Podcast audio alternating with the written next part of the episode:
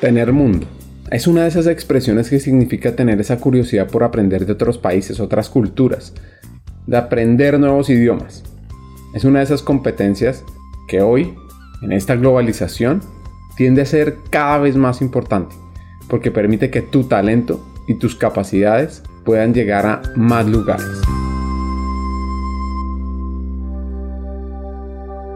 Hackers del Talento, más que un podcast, es una comunidad. Una comunidad que aprende a partir de las historias de CEOs, de líderes de talento humano, de influenciadores y pensadores, donde ellos nos comparten sus aprendizajes, sus historias de vida, para que juntos humanicemos las compañías en América Latina.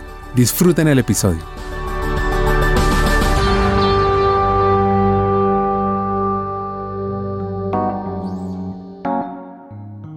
Nuestra hacker de hoy, Inés Adriana Olano, lidera temas de talento en Bayer en Latinoamérica. Ella es de Tunja, la capital de Boyacá, y su inspiración son sus padres, que casualmente, cuando inicia, uno no tenía carrera profesional y el otro, si bien era abogado, tenía un sueño de llegar a más gente en otro sector. FM en Boyacá, que se llamaba Radio Espectacular FM Stereo, con la cual crecimos todos como familia, pues dejó un legado para la radio de Colombia porque fue la primera emisora 24 horas. Y su aspiración era estar acompañando a los estudiantes, porque Tunja es una ciudad universitaria, en la noche, mientras estudiaban, tenerles la compañía pues de una buena música. Así que ahí estuvimos todos siempre trabajando, eso nos enseñó el valor del trabajo y del esfuerzo y de pues cómo emprender. Yo trabajaba en la emisora los fines de semana o las vacaciones, hacía pues de todo un poco desde secretaria, asistente, la que contestaba el teléfono y tomaba lo que en esa época se llamaban las complacencias, que eran las canciones que pedían las personas que llamaban para dedicárselas a otros y saco fuerzas de donde no hay. Así que su infancia estuvo en el mundo de la radio, en una época donde el rock en español estaba en boga. E incluso llevaron conciertos a su ciudad natal como fue el grupo de Poligamia. Si bien este podcast es sobre una hacker, importante entender la propuesta innovadora de la radio que fundó su padre. Para hablarte de la forma en que yo sé Sí, sobre todo que fíjate que él quiso siempre como subir el estatus de la radio. En Tunja las emisoras eran muy populares y él vino con una propuesta musical muy diferente, con música clásica, con también programas de, de, la mañana, incluso creo que estos programas que ahora escuchamos como 6 a.m., 9 a.m., ya los tenía mi papá en su, en su parrilla de la emisora, invitaba locutores, invitaba gente pues para tener un formato diferente. Había un programa infantil que hacíamos los domingos que lideraba mi hermano, realmente él era quien más pasión tenía por el tema de la y pues siempre estábamos como innovando y tratando de traer cosas diferentes para la radio y pues para subir también un poco el nivel cultural en la ciudad.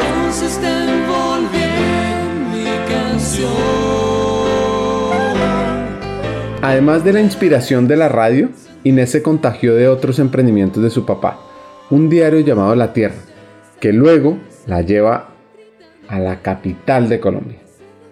Además de la radio, mi papá junto con unos amigos españoles fundó un diario que se llamaba el periódico La Tierra. De hecho, circuló varios, varios años en Boyacá y también tuve la oportunidad de trabajar en prensa, de ir a ver cómo se manejaba una imprenta, cómo se revelaban los rollos de fotografía en esa época y estar como en la edición, en, el, en pues, los momentos de edición del periódico. Y eso me generó como muchísimo interés por comunicación social. De hecho, fue como mi carrera prioritaria, pensando un poco más en el periodismo, sinceramente, cuando decidí venirme para Bogotá 1988 a estudiar en la Javeriana. Escogí la Javeriana más por el énfasis en periodismo, pero después de ya estar en la universidad me di cuenta que había otras posibilidades también y pues nada pasa por casualidad en esta vida, así que tuve una muy buena profesora de comunicación organizacional que después dirigió mi tesis y creo que fue una influencia súper importante Mariluz Restrepo en mi decisión de hacer comunicación organizacional y pues ahí me empecé a enfocar a todo lo que tenía que ver con entrar al mundo corporativo a un área de comunicación interna.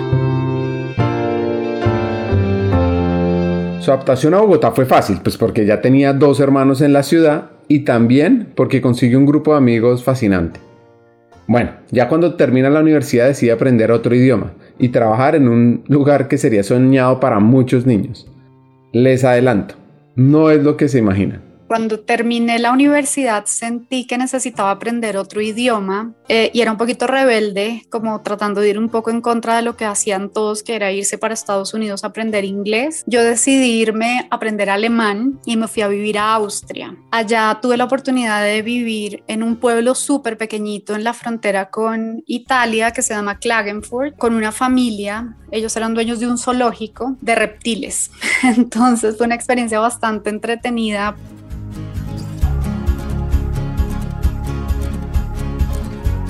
De Tunja a Bogotá, de Bogotá a Austria, a un zoológico. Le marcó la vida, por supuesto.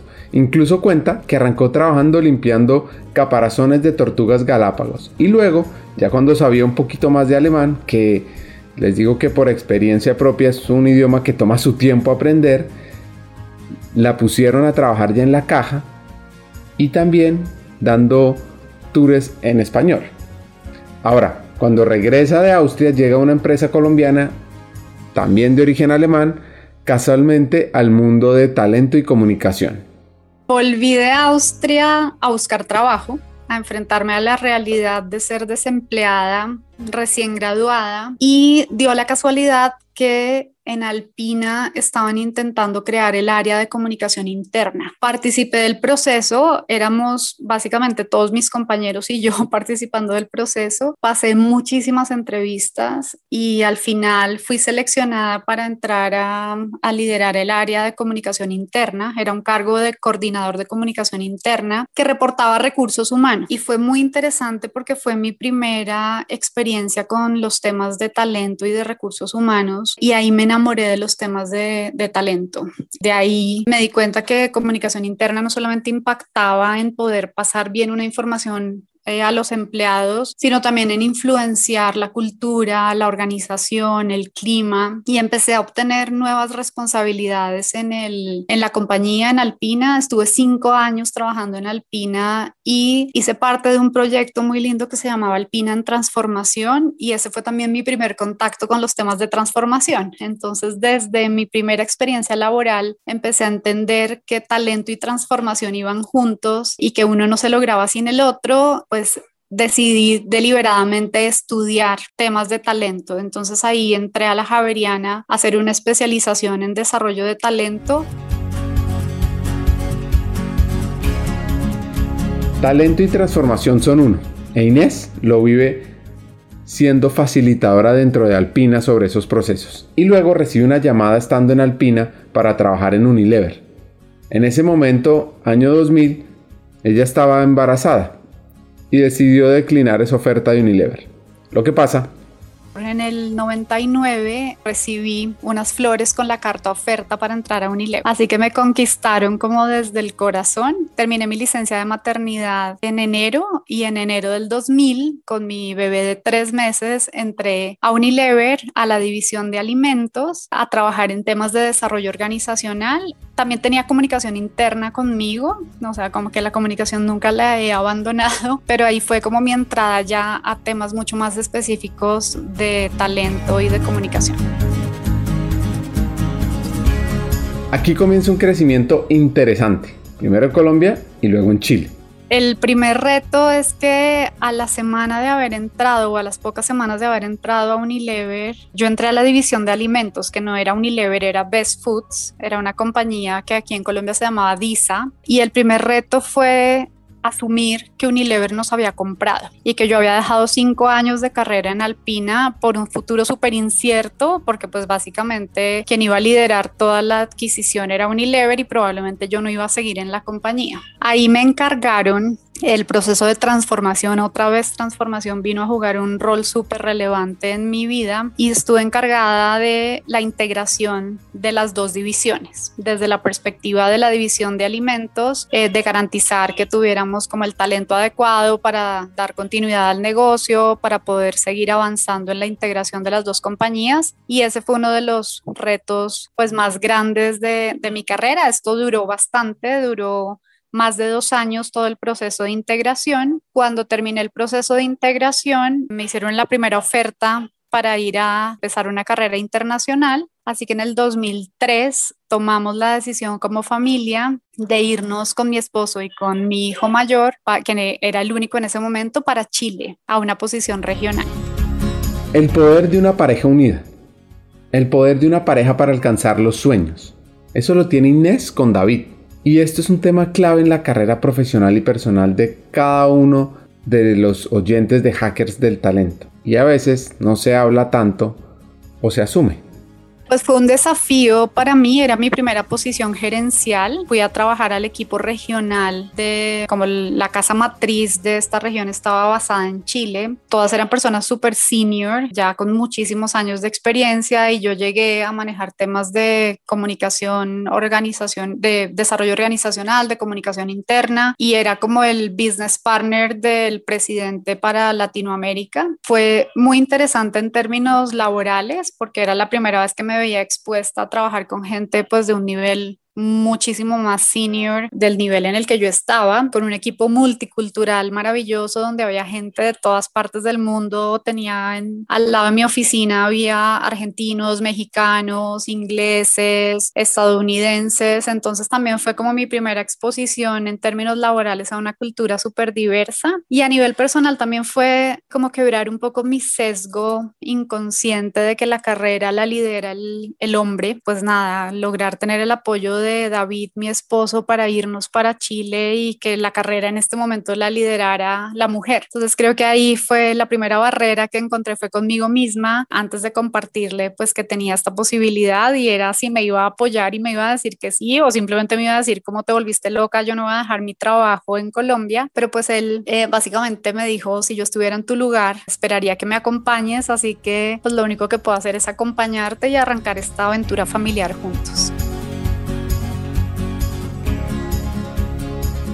Uno de los roles clave de talento humano es fomentar y facilitar el aprendizaje.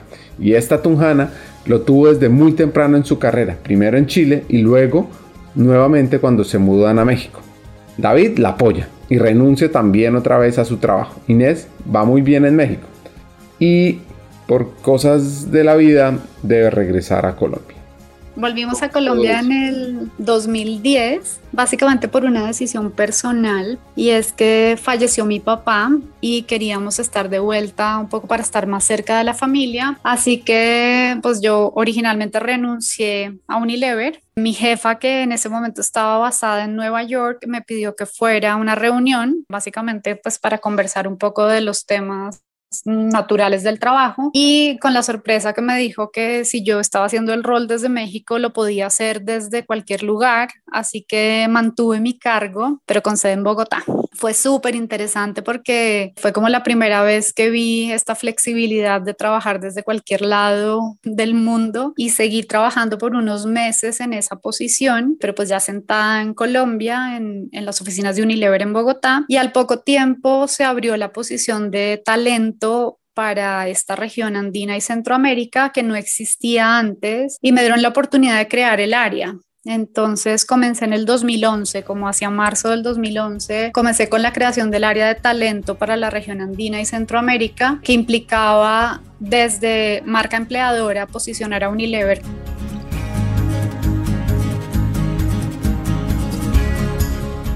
Una pregunta que nos sirve a todos. ¿Cómo hace uno para crear un área en una multinacional?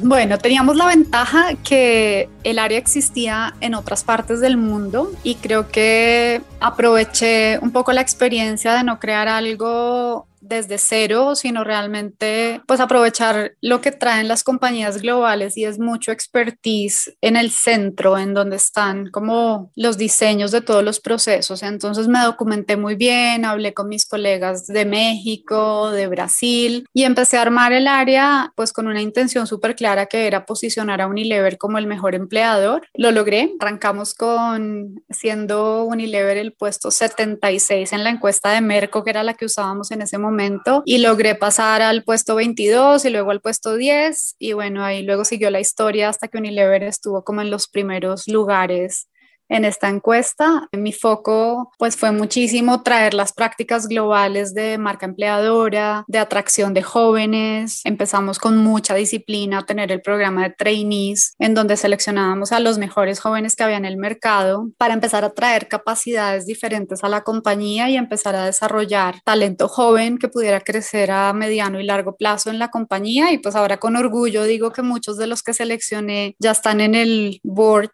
de la compañía en este momento, entonces pues fue como una buena apuesta. Banza es una empresa de formación corporativa diferente que trabaja con más de 300 compañías en América Latina, haciendo dos cosas, creando soluciones educativas con tecnología y también formando el talento en las 10 competencias clave para la vida productiva. Encuentra más información en banza.co.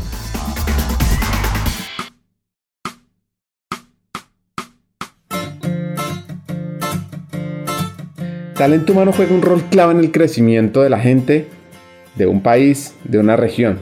Y entendamos la esencia de esto con todos estos logros que habíamos tenido en esta región, pues comenzamos también a hacer foco de desarrollo de nuestro talento para, porque mi objetivo también fue empezar a abrir camino para posicionar mucho más talento colombiano en otras partes del mundo. Yo veía las estadísticas y me, daba cuenta que había 100 argentinos expatriados en varias partes del mundo y colombianos había súper pocos. Entonces empecé activamente a visibilizar lo que hacíamos en esta región y eso generó pues que se abrieran oportunidades para varias personas, pero nunca me imaginé que se fuera a abrir una posibilidad para mí. Me invitaron a participar de ese proceso de selección para ser el director de talento para el norte de Asia, pero fue muy divertido porque cuando me llamó el vicepresidente de recursos humanos de Latinoamérica a decirme que querían que participara de ese proceso, su mensaje fue muy claro en no vas a quedar y me dijo como queremos darte un mensaje que estamos buscando algo desafiante para ti. Hay una posición muy lejos, probablemente no vas a quedar,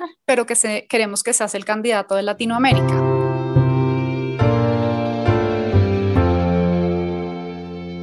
Ahora, pues ya nos dimos cuenta que a Inés le encantan los retos. Y por supuesto, ese mensaje de lo importante es participar, no va con ella como me insistió tanto que no iba a quedar, pues realmente yo fui al proceso súper relajada. Sí me preparé porque soy un poco intensa en la preparación. Dio la casualidad que había conocido a una coach China tres semanas antes, no me preguntes por qué alguien me la presentó. Entonces decidí, pues por mi cuenta, pagar unas sesiones con esta coach para que me contara un poco de la cultura, de qué era relevante para los chinos. Nunca había tenido ninguna exposición a, China, pues más allá de las cosas chinas que uno compra, pero nada más. Entonces, eh, pues intencionalmente me preparé, me leí un par de libros, esto fue pues en una semana realmente, porque a pesar de que sabía que no iba a quedar, porque me lo habían dicho claramente, pues tampoco quería quedar mal ni hacer quedar mal pues a Colombia. Entonces me preparé, me acuerdo que la entrevista fue un 24 de diciembre por algo que se llamaba Telepresence, que creo que ya no existe, pero era como un tipo Webex súper sofisticada. Como tenemos 13 horas de diferencia con Shanghai, mi entrevista fue a las 6 de la mañana, así que muy a las 5 de la mañana llegué a la oficina preparada para la entrevista, para la entrevista a un proceso al que no iba a quedar, porque era súper claro. Y la entrevista fue muy buena, hice muy buena química con la líder de la posición, que era una china sentada en Shanghai. Me dijo que se iban a tardar porque pues evidentemente era diciembre, luego venía en febrero el año nuevo chino, entonces que quizás iba a saber de ellos hacia finales de febrero. Yo la verdad es que como era Navidad, terminé mi entrevista, me regresé para mi casa, eh, me desconecté totalmente del tema porque pues no iba a quedar, que era el mensaje que me habían dado. Y el 14 de febrero recibí un mensaje, me acuerdo perfecto la fecha recibí un mensaje que decía bienvenida a Shanghai. Bueno, ahí fue enfrentarse un poco a la decisión de ¿y ahora qué hacemos? Otra vez volver a desacomodar la familia y decidimos que pues era una apuesta más personal que profesional, si bien profesionalmente me impactaba un desafío que era ir a montar el área de talento que ya había montado acá para la región andina y Centroamérica, ir a establecerla para Asia, el norte de Asia, pues decidimos tomar el riesgo y nos embarcamos en esta aventura familiar. En abril que era Semana Santa, fuimos a nuestra visita previa con mi esposo y mis hijos y pues nada, fue como amor a primera vista. Llegamos a Shanghai y realmente nos enamoramos de la ciudad, estuvimos una semana buscando casa, visitando colegios y haciendo, bueno, todo lo que, lo que implica una visita previa y yo me quedé un par de semanas más para recibir el cargo, volvimos, empacamos la casa y en mayo ya estábamos viviendo en China.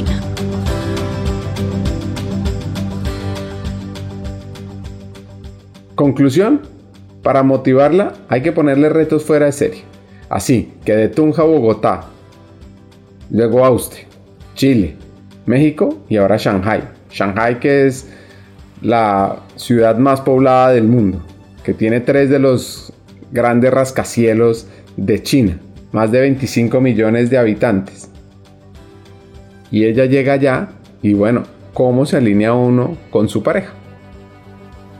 Pues ahí teníamos más claro que, le había pasado en Chile y en México, que fue haberse ubicado fácilmente en China iba a ser un desafío y decidimos asumirlo. Entonces él muy humildemente, como le digo yo, decidió otra vez ir por la apuesta de, de estar mucho más cerca de la familia, de hacerse cargo de los niños, porque pues mi desafío realmente era enorme. Nunca había trabajado en un idioma diferente a español y esto me implicaba pues trabajar en inglés básicamente, pero también en un una cultura que era totalmente desconocida. Entonces él inicialmente estuvo mucho más enfocado en los niños, pero también se preparó para un emprendimiento personal y fue dar clases de español. Así que trabajaba de manera independiente dando clases de español y luego encontró también un nicho interesante que fue representar a varias compañías en las ferias famosas que hay en China. Entonces siempre encontró algo que hacer para mantenerse activo y mantenerse ocupado. Entendamos los cambios de dimensión, de pasar de manejar un tema en una región andina versus China. Wow, pues creo que a nivel profesional, muchísimo aprendizaje en cómo atraer y desarrollar talento en un mercado súper diferente. Tuve la oportunidad de liderar varios proyectos, no solamente de atracción de trainees, allá las cifras eran una locura, mientras en Colombia yo seleccionaba 10 trainees al año, en China seleccionaba 100, entonces los volúmenes eran una locura. Cuando me invitaban a las charlas en las universidades, que básicamente las daba yo como director de talento, siempre me decían, es un grupo pequeño y entraba al, teatro de la universidad y había 5.000 personas. Entonces, como que me dejó eh, muchísimo aprendizaje en términos como de la escala y el impacto que puedes tener con las acciones de talento. Iniciamos una, una iniciativa muy interesante de desarrollar talento global para China porque no teníamos sucesores para las posiciones de liderazgo. Todos los líderes de la organización eran extranjeros. Entonces arrancamos un proceso donde exportábamos al año 50 jóvenes chinos para que adquirieran capacidades en otras partes del mundo. Entonces también me desafió como a ver que podíamos hacer cosas, que podíamos hacer cosas de manera diferente y pues poder tener siempre un impacto en las personas y un impacto en el negocio a largo plazo. Estando en China, encuentra una pasión relacionada a los temas de talento, los beneficios de la diversidad e inclusión. Y además, su hijo aprendió mandarín, tanto que les boto un dato, ahora estudia filosofía y ciencias chinas en mandarín. Bueno, ahora lo que pasa es que sus sueños profesionales se cruzan con los sueños familiares, que nuevamente la llevan a una empresa alemana, a ese idioma que aprendió en un zoológico. Fue una decisión familiar. Yo había puesto siempre mi carrera por encima y pues como ves mi esposo y mis hijos siempre nos habían estado acompañando en este camino y en esta aventura. Cuando estábamos terminando el segundo año en China, mis hijos estudian en el colegio, estudiaron en el colegio alemán siempre y se movieron por los colegios alemanes del mundo y entrando a 11 descubrimos que había que hacer 11 y 12 en el mismo país en el mismo colegio si mi hijo quería tener su habitúa que es pues el grado alemán. Y mi proceso de expatriación justo llegaba hasta la mitad de ese proceso de, de Juan David de terminar el colegio. No había posibilidades de extender el contrato por muchos motivos, tanto de país como de la organización, así que la mejor opción era volver a Colombia, donde teníamos un cupo en el colegio andino para que él terminara 11 y 12, priorizando esta vez la familia, priorizando la educación de mi hijo mayor. Fue una decisión difícil porque fueron 16 años en Unilever. Inicialmente volví con un cargo global, estuve dos meses haciendo esta posición global, que fue bastante difícil, pues porque entré a un equipo en el que ya estaban todos engranados trabajando en horario Londres y básicamente fue complejo como entrar a la dinámica. Y ahí apareció Bayer y Bayer me daba la posibilidad de seguir haciendo talento, de volver otra vez a mi origen, de montar un área de talento para esta región, de poder impactar a las personas, de poder trabajar en la transformación de la compañía, porque estaban justo empezando un proceso de transformación cultural con unos comportamientos nuevos, con una forma de trabajo diferente, así que decidí aceptar el reto de, de, venir a la industria farmacéutica, de trabajar en una compañía alemana que conectó con cuando salí de la universidad y me fui a estudiar alemán. Entonces creo que las cosas en algún momento coinciden en la vida y bueno, también para mis hijos fue divertido poder explicar por qué estudiaban en un colegio alemán y es porque mi mamá trabaja en una compañía alemana. Entonces, tarde pero lo logramos.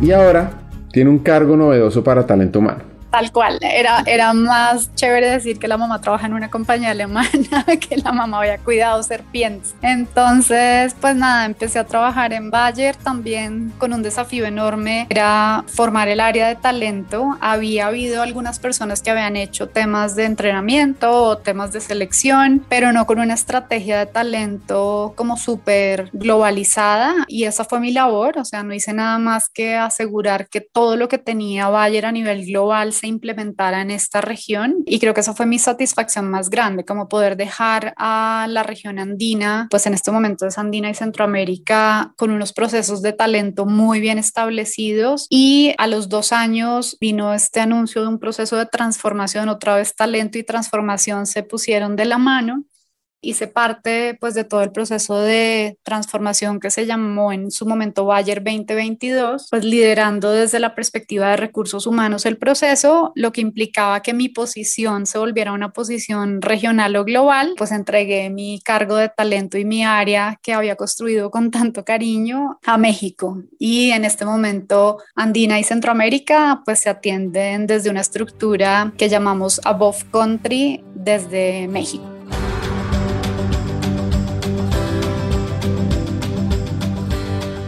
¿En qué está hoy Inés? En eso que la enamoró en Alpina. ¿Recuerdan? Talento y transformación van de la mano.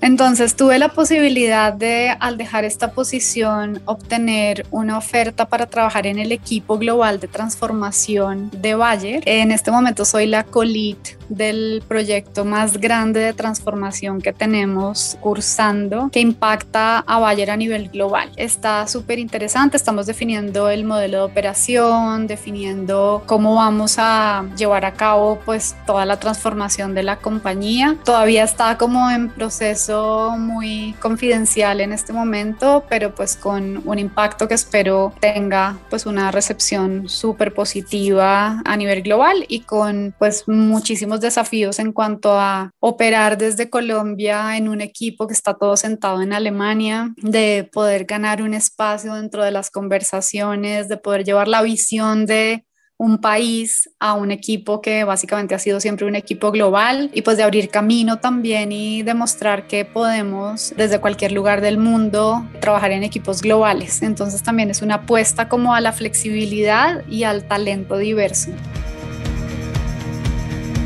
El lado A muestra la importancia de una familia para alcanzar los logros profesionales, de aprender sobre diferentes culturas para crecer, de ser curioso y de retarse, especialmente aunque otros crean que las probabilidades son bajas, como le sucedió en su camino a la China. El lado B es fascinante porque habla de nuevos elementos del modelo de talento humano y de un punto muy importante que son las juntas directivas, la inclusión y la equidad.